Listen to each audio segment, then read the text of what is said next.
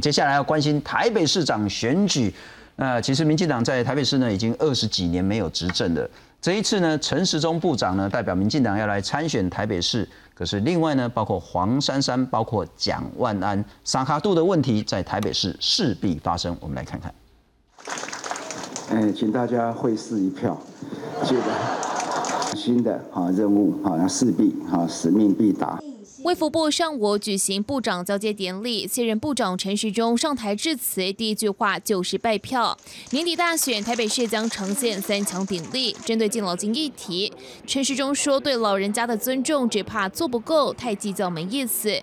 若当选，不只会发放，连自己那份也会捐出。”对此，黄珊珊在脸书发文反击，对于陈时中的评论阿天阿雷，空口说白话，大可不必。不过，决战首都，根据中国时报最新。民调，陈世忠支持度百分之二十四点二，超车蒋万安的百分之二十三点九，黄珊珊则是百分之二十二点二。我也不算是领先呐，这都在误差范围之内，啊，所以基本上大家平常心来看。民调拉锯战，国民党立委江启臣认为，经过柯文哲近八年执政，以及两次总统大选洗牌，台北市选民结构已经改变，不能再沉浸蓝大于绿的迷思。地方民代则认为，谈气保效应现在还太早，现在已经没有什么气跟保哦。选民当然想要支持一个会当选的哈，西龟挖短饼的效应是一定会发生。这种长三角的这个形式如果组成之后，我认为气保后就算会发酵，也不会大规模啊。蓝绿母鸡就定位，陈时中上周才拍板提名，十八日就赶进度，要喊二十六名议员及参选人拍定妆照。竞选总部也传出已经选定在蔡总统二零二零胜选时的北平东路就职。至于陈建仁是否出任主委，陈时中仅表示会再向大家宣布。记者综合报道。介绍两位来宾，台台北市的市议员，那大家熟悉的好朋友李庆元，主持人好。大家好，谢议员，再来欢迎是资深的媒体人邱明玉。大家好，好议员，因为您是新党嘛，哈，是，算是那个正统的蓝呐。那我就要问你一个很尴尬的问题：黄珊珊跟蒋万安，嗯，谁才是算正蓝？呃，看起来的话，哈，表面来看的话是蒋万安当然是正蓝，啊，好。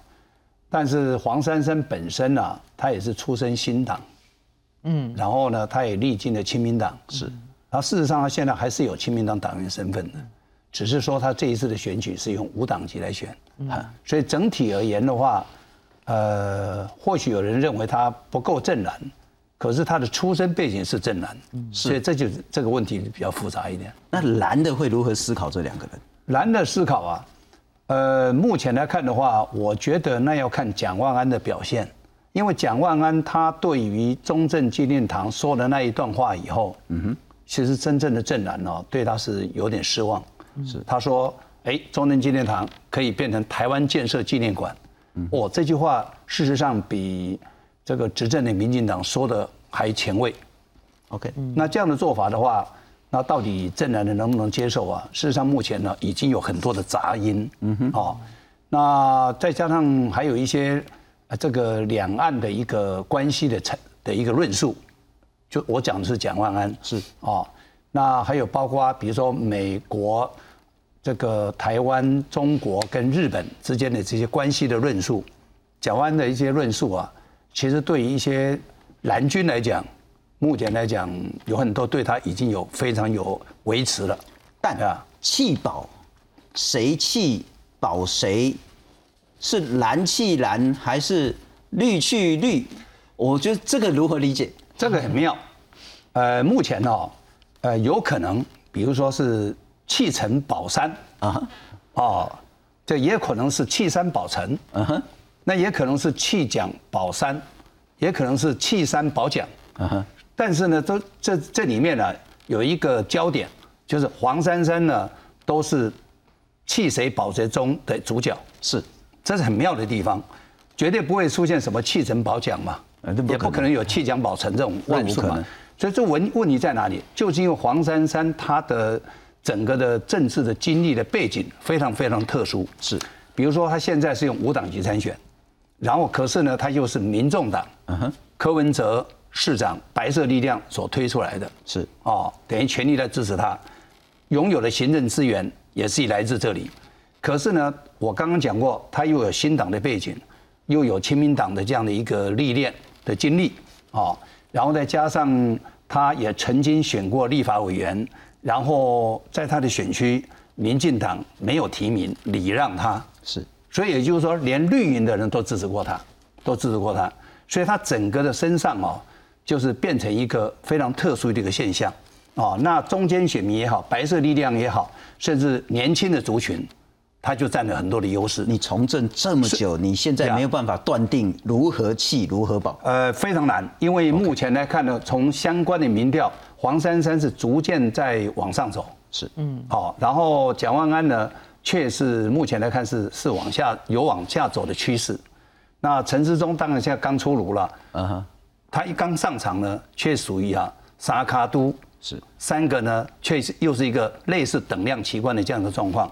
所以未来哦，到底是呃这个谁弃呃是保山还是弃山，这个东西啊，在未来的这个选战里面哦，一定会出现变数。不过要看黄珊珊本身的战略战术。弃保一个很大的关键一定是弃第三名保第二名嘛，所以谁能卡到第二名才是最重要。那看那要看谁了。如果是如果是蒋万安是第三名的话，那就那就。那就是弃弃蒋保三了，一定这样了。不，那还是要看谁是可以到第二名这样子。啊，对对对。不，我要再请教一下那个李议员了哈。那这件事会不会再度上演？不过这已经是二十几年前了，然后请导播让我让我看一下，一九九四年哦，这真的是有够久了了哈。是，我那时候我在还是。高中班什么这，就很久很久以前了。是九四年，民进党唯一一次在台北市拿下市长的选举，阿扁拿下四成三，已经是算是选的非常非常好的。嗯，呃，黄大洲算是正蓝的，但是新党那时候呢是态势是最好最好的。我觉得那时候其实只要你在台北市举个黄旗，你就当选；就算你默默无闻，你举着黄旗，你就可以当选立法委员、议员等等的。赵少康拿了三十趴的选票，黄大洲拿着二十五趴，那民进党是四十三趴，阿扁当选。那这个弃保现象，二零二二年会上演吗？这状况完全不一样。OK，在当时这个状况哈，呃，事实上陈水扁完全是因为蓝营分裂，是，所以他有办法这个这个这个出这个当选啊。你看看哦，占了五十六趴，等于国民党跟当时正蓝的新党。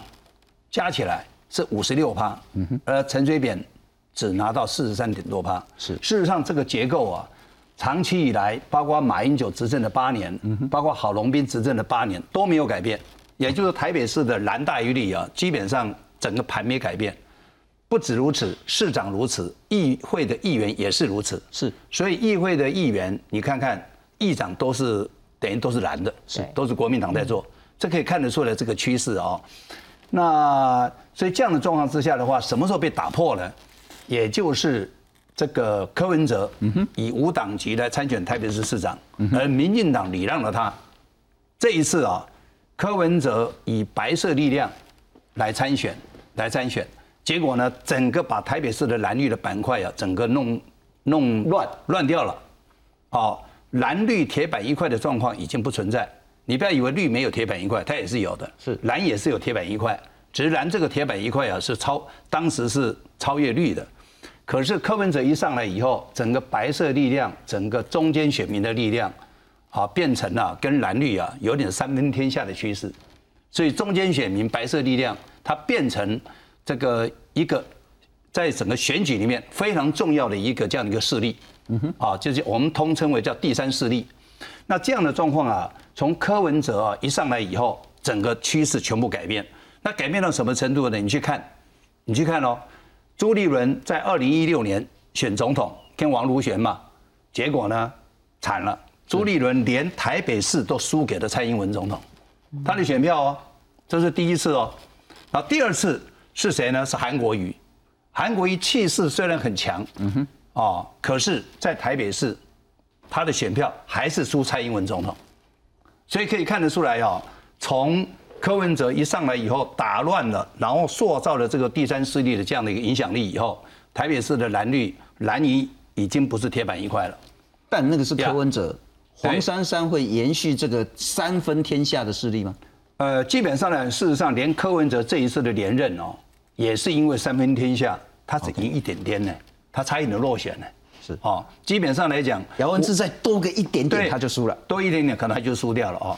你看看这连续两次连胜文啊、连战的公子啊，包括丁守中啦、你看看全部都败选了。是台北市长他都败选了，等于是说连台北市长的选举的话，柯文哲已经完全打破蓝绿过去蓝大于绿的这样的一个情势。嗯所以这样的状况之下，在这一次的选举哦，我估计这一次的选举投票率不会比以前高。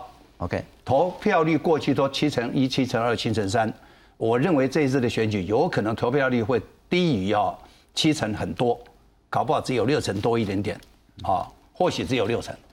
那这样的状况之下的话，我认为黄珊珊因为她有一个优势，她终究是拥有行政资源嘛。是，虽然说她八月要退下来嘛，八月退下来，退下来执政是谁？执政叫柯文哲啊。是交给民众党的党主席啊，是，所以这样的状况下，这样的一个行政资源在黄珊珊身上一定会优于蒋万安，也会更会也会优于陈时中，会优，哦，所以这样的状况之下的话，黄珊珊她的趋势还会再往上走一点，她只要走稍微一点点哦，那蒋万安大概就很就很危险很危险了，危险就很危险了所以这样的情况对于黄珊珊是有利的，尤其是黄珊珊她本身当过呃长期的议员，好、民意代表当过，然后她又有一个什么行政行政的一个历练，副市长的这样一个稍微比较稍微长期一点的历练，那这一方面的话，优于啊这个蒋万安，其实也优于陈时中，因为陈时中也没当过一天民意代表。是哦，那蒋万安呢？虽然当了立法委员，当了也不久，可是他行政的历练是没有的。嗯，是。这样的状况之下的话，再加上蒋万安他又有所谓的这个叫做我们通称叫做什么？叫政治世家嘛。嗯，那如从另外一个角度来讲的话，又是权贵子弟，是。那跟连胜文很类似。是，所以这样的状况啊，再加上蒋万安一直急于摆脱，OK，摆脱哈、这个呃，可能认为啊，蒋家对他来讲既是资产又是包袱，他一直想摆脱这个包袱，就就是因为想摆脱这个包袱，中年纪念堂太太突然讲出那个话来，那讲出这个话来以后的话，因此他就会伤了正蓝的选票呀所以我认为啊，蒋万安到目前为止啊，他的战略战术是有问题的。了解。等一下还有好多问题要请教议员，不过小玉我先请教你了哈。是。不过刚刚那个议员讲的很清楚，之前阿扁选举那时候呢，确实蓝远大于绿。嗯，那后来当然还是这个格局，可是这八年似乎很不一样了。不过我们还是回到这几年的台北市长选举，当一比一的时候呢，国民党郝龙斌在一零年拿了五十五趴，苏贞昌拿了四十三趴。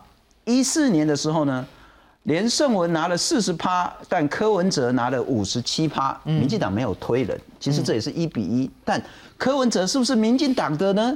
是也不是，所以这 他就可以过了这个五十七趴。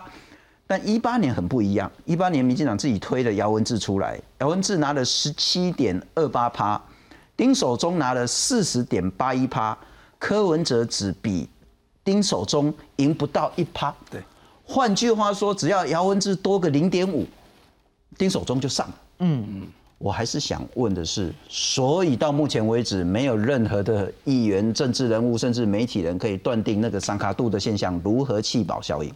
我认为人的特质还是很重要啦。好，比如说像柯文哲，就是我们在新闻学上所谓的热人物嘛，对啊，啊比如他讲话就会变成京剧啊什么的哈。那但是就是说连胜文就是刚好碰到台湾人比较仇富的那个世代啦。那所以你知道讲到连胜文，大家就觉得说啊，好感觉含着金汤匙出生嘛，然后又娶的美娇娘。所以如果说就是说人的特质啊，再加上连胜文本身就是比较好攻击的一个点嘛，那所以当然就是说你推柯文哲，他又是一个政治素人，然后他又打破就就喊出说什么打破蓝绿高墙，类似像这种的这种话术了哈。所以我认为说，呃，天时地利人和都站在柯文哲这边嘛。那那你说二零一八年，我认为还是人的因素，因为姚文智他就是属于新闻上一个冷的人物啊，就包括说他新闻你没有什么特点啊，哈，对他大家对他没有什么记忆点，跟丁守中一样，都是很冷的。那你碰上柯文哲，柯文哲就是很会炒作新闻话题，然后那大家，而且他又享有行政的一个优势哦，所以我觉得就是说以政治人物来讲的话。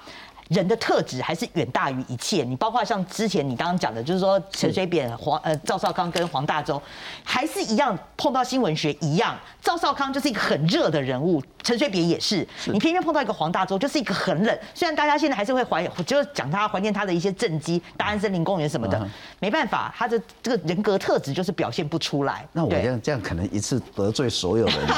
那接下来黄珊珊、陈时中跟蒋万安看起来就媒体角度也是偏冷的。陈时中如果比三个人比起来的话，陈时中还算是比较有热点的。你看像他今天，今天他。一个金句就出来了嘛，他不是今天媒体呃他自己还会自我解嘲，就说什么将帅无能累死三军，他说哦没有，我只累死一军，就是罗一军，这个马上变标题嘛。然后他这个就是上任就他今天交接典礼就说什么请会是一票，或者什么大可不必，有没有？他的这个金句蛮多的。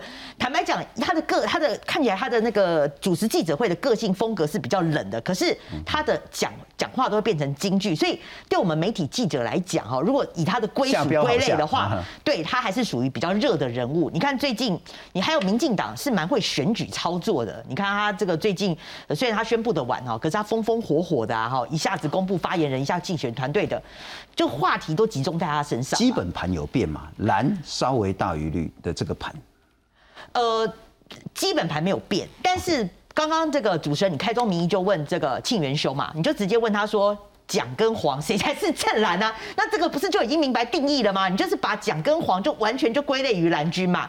那事实上，今天中国时报的这个民调，好就显现了你刚刚所讲的一个趋势嘛。中国时报当然虽然它有机构效应，可是它做出来，它做出来这个是陈时中稍稍领先哦。这三个人的排序大概是二二四二二二三二二啦，二这基本上都差不到。一个百分点啦，那当然，如果说以我们政治记者的角度来解读的话，《中国时报》的这个民调大概两个含义嘛。